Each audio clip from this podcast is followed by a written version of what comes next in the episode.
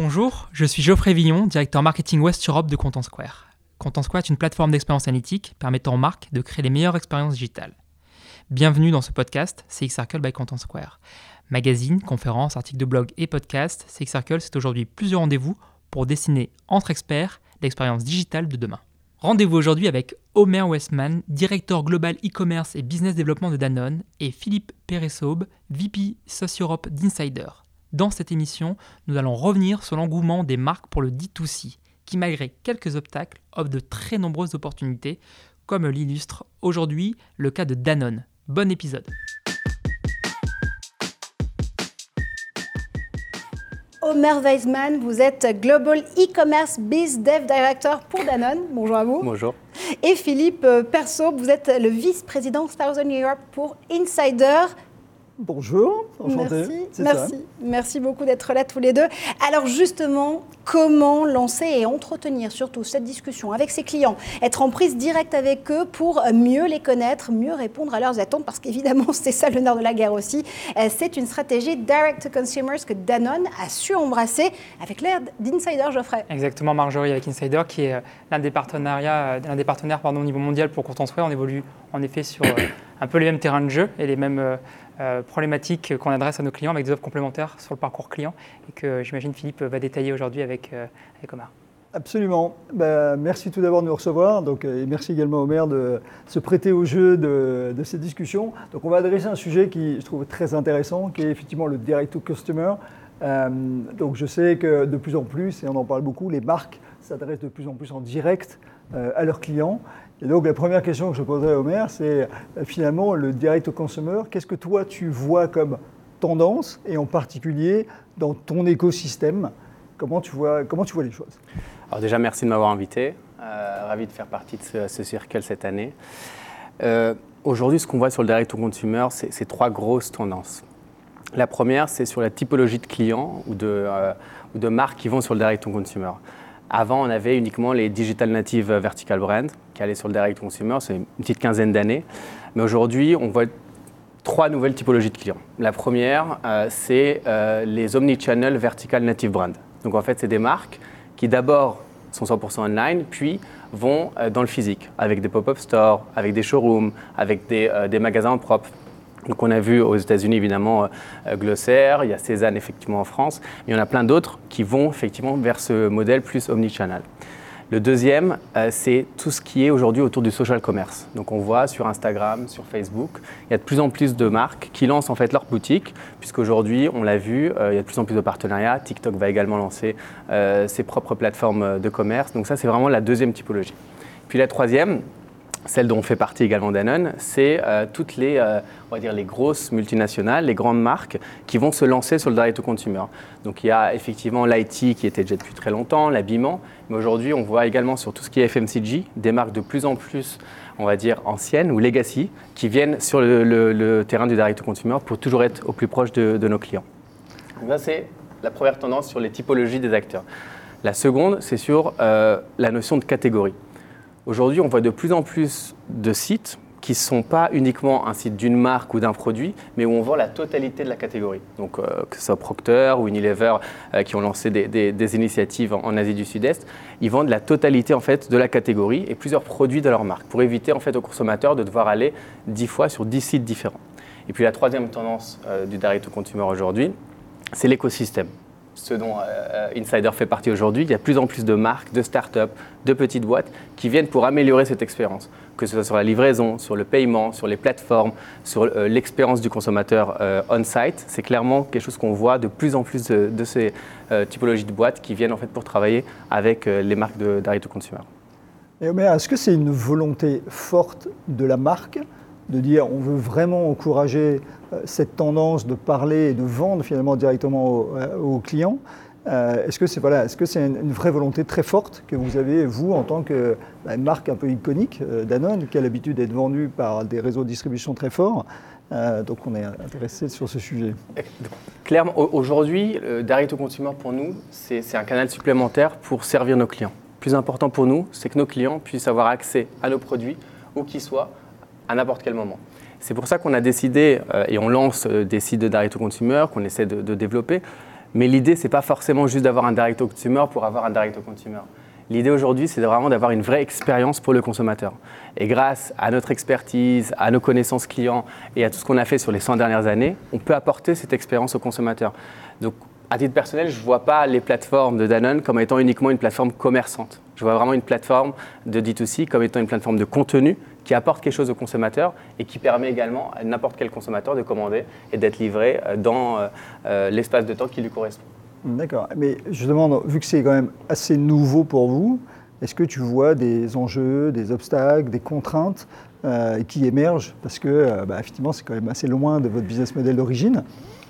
Alors, en, termes d'opportunités, euh, je pense qu'il y, y, a plusieurs opportunités. La première, c'est évidemment la data. Je pense que Sephora, juste en avant, on en a parlé en, large et en travers, mais, il a tout à fait raison. C'est-à-dire la data aujourd'hui est clé, la connaissance de nos clients, les insights, qu'est-ce qu'ils recherchent, comment est-ce qu'on peut les aider justement sur ce customer journey grâce à la data est essentielle. Et la first party data pour euh, un, un, une marque évidemment essentielle. Deuxième opportunité, c'est un lab. Pour moi, je, je vois le direct au consumer comme étant un, laboratoire de test sur le message, sur le contenu, sur les images, les promos, les produits. Donc tout ça, en fait, on peut le tester en lab et puis ensuite le scaler à un niveau plus large. Et puis, je pense que la troisième opportunité, euh, qui est clairement importante pour nous aujourd'hui, c'est le fait d'avoir une customer experience maîtrisée de A à Z, qu'elle soit on-site ou off-site. C'est-à-dire, Marjorie, vous allez venir sur notre site, on va pouvoir vraiment personnaliser l'expérience pour vous, mais également la livraison, puisqu'on va maîtriser le last mile delivery, et puis euh, la pré-vente qu'on va également maîtriser. Donc, en fait, toutes ces opportunités sont importantes pour nous. Après, il y a des obstacles. Évidemment, la profitabilité, aujourd'hui, c'est clairement un vrai obstacle pour le direct au consumer. Je pense que toutes les personnes qui sont derrière leur écran sont d'accord sur ce point. Le coût du last mile delivery aujourd'hui est très, très important. C'est pour ça qu'on voit plein de nouveaux modèles de livraison, collaboratifs, le voisin qui vient récupérer les courses pour, pour, pour sa voisine, etc., etc. Je pense que c'est le premier point.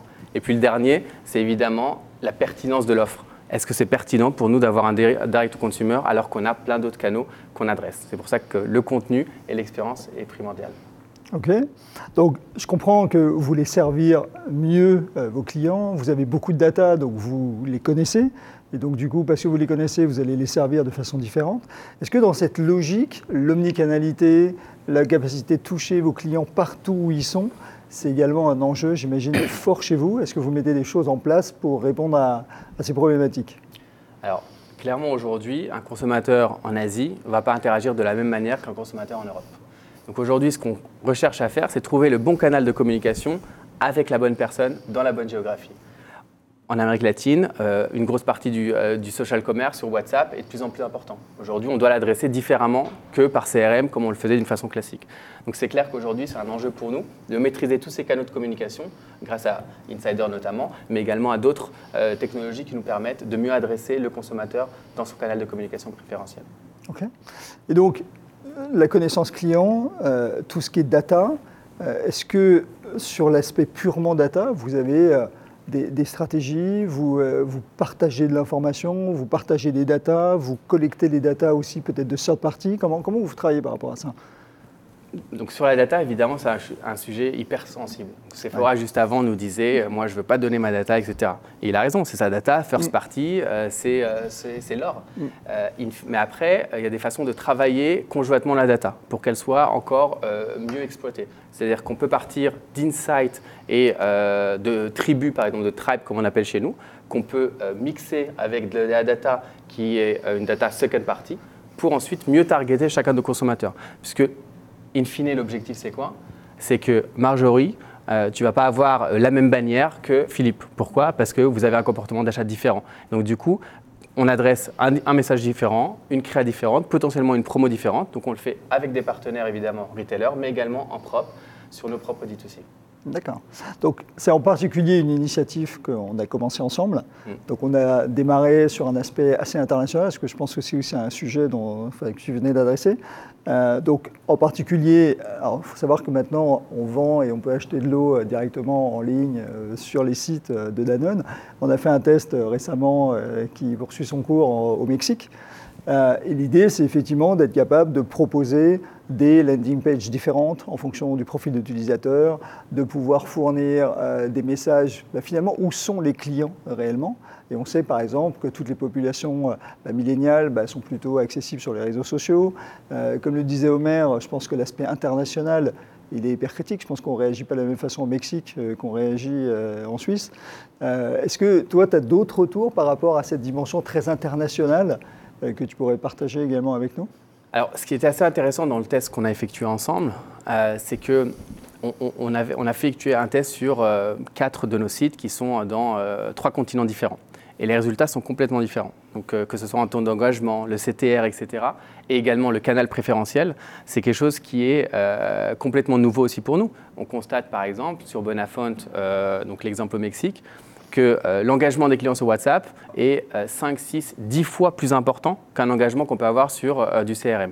Et donc, fort de ces learnings qu'on a grâce à ces technologies, on va adapter notre communication, on va adapter évidemment notre stratégie d'acquisition. Donc notre stratégie d'acquisition, on va réduire les coûts d'acquisition grâce à ces technologies qui nous permettent d'adresser de plus en plus de canaux. Et de l'autre côté, on va également améliorer la qualité du message qui va être perçu par le consommateur final. si tu devais résumer de façon un peu globale en termes de tendance, tu dirais que la tendance des marques elle va être de plus en plus de vendre en direct et finalement bypasser entre guillemets leur réseau de distribution. Si je dis ça, je vais me retrouver dehors très rapidement. ou, ou, pas vraiment? Non, euh, je pense que euh, je pense que c'est complémentaire. C'est-à-dire qu'aujourd'hui, comme je l'expliquais au début, on a vraiment euh, une expertise différente des retailers. On a la possibilité d'apporter une vraie expérience au consommateur, d'avoir un, lien direct avec certains consommateurs. Donc, par exemple, sur notre catégorie baby, bah, évidemment qu'un père ou une mère de famille a besoin d'avoir certains conseils beaucoup plus poussés que juste acheter en fait le produit euh, en magasin. C'est pour ça qu'on va essayer d'être complémentaire au réseau qu'il y a. Après, euh, l'agilité de chacune des marques, c'est évidemment d'avoir un D2C pour la partie data et pouvoir servir son consommateur où il veut, quand il veut. Ok.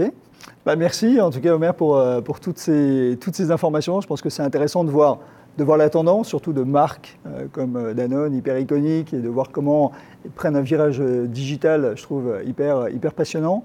je vous invite, si le sujet vous intéresse, aller sur, on a un micro, euh, un micro site, pardon, euh, sur lequel on présente un cas, alors qui n'est pas le cas Danone, mais on travaille également avec Philips, qui a fait un use case hyper intéressant, parce que c'est aussi une marque qui veut parler de plus en plus à ses clients.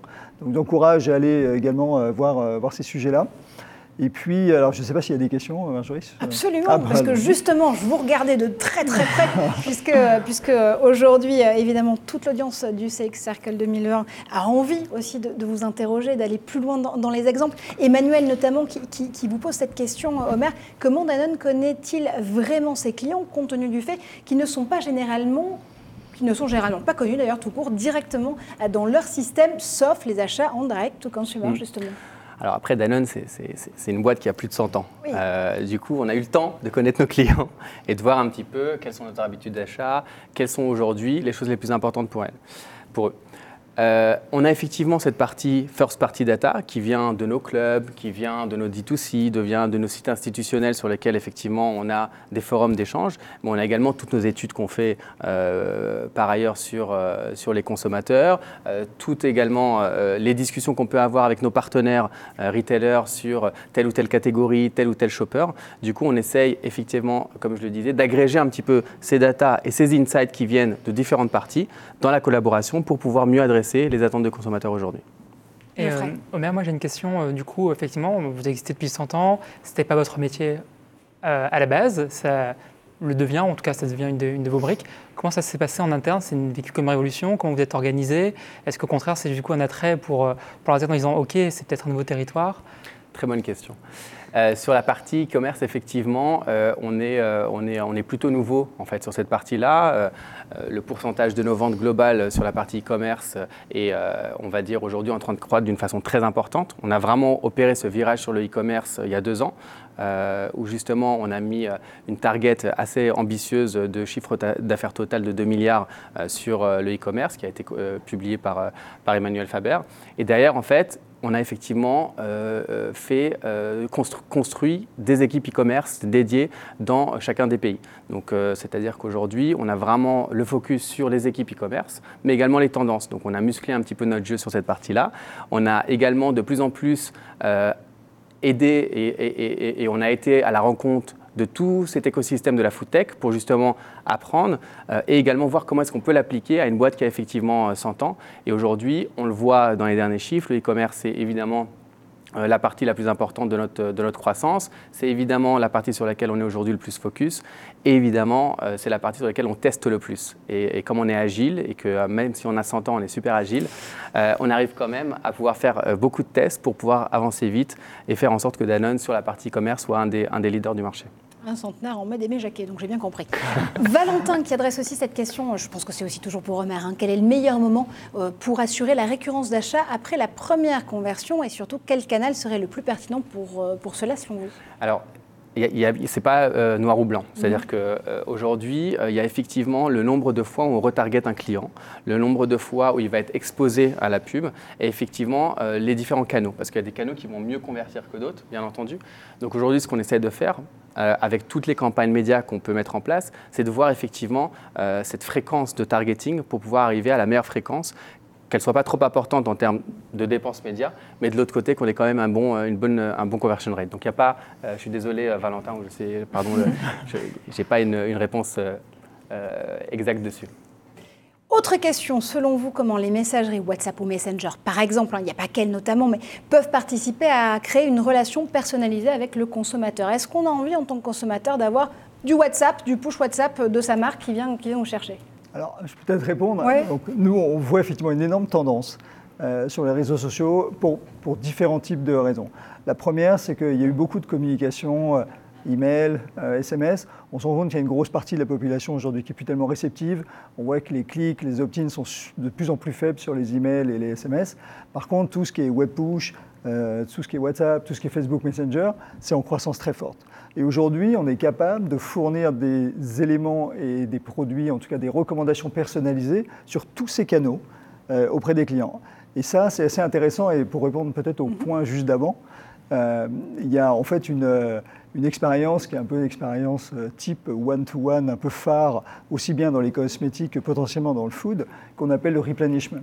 C'est-à-dire, bah, finalement, j'achète une crème, alors je pense que Sephora est sensible à ça, je sais que peut-être que dans six mois ou dans trois mois, ma crème sera vide.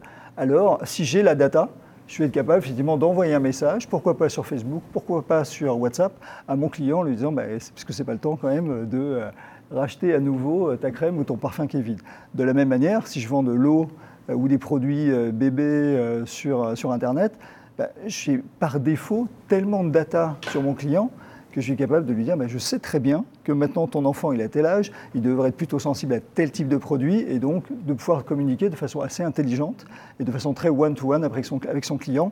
Et pour le coup, tous ces réseaux-là sont des réseaux bah, super adaptés et en particulier sur des populations soit plus milléniales, entre guillemets, euh, soit bah, finalement les gens qui ont un peu marre des SMS et euh, des emails.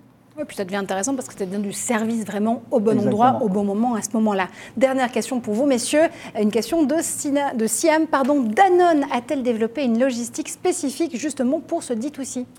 Euh, c'est également une super bonne question, euh, notamment sur la partie profitabilité. Euh, aujourd'hui, au niveau monde, on a deux modèles. On a les deux modèles. On a, on a même trois modèles.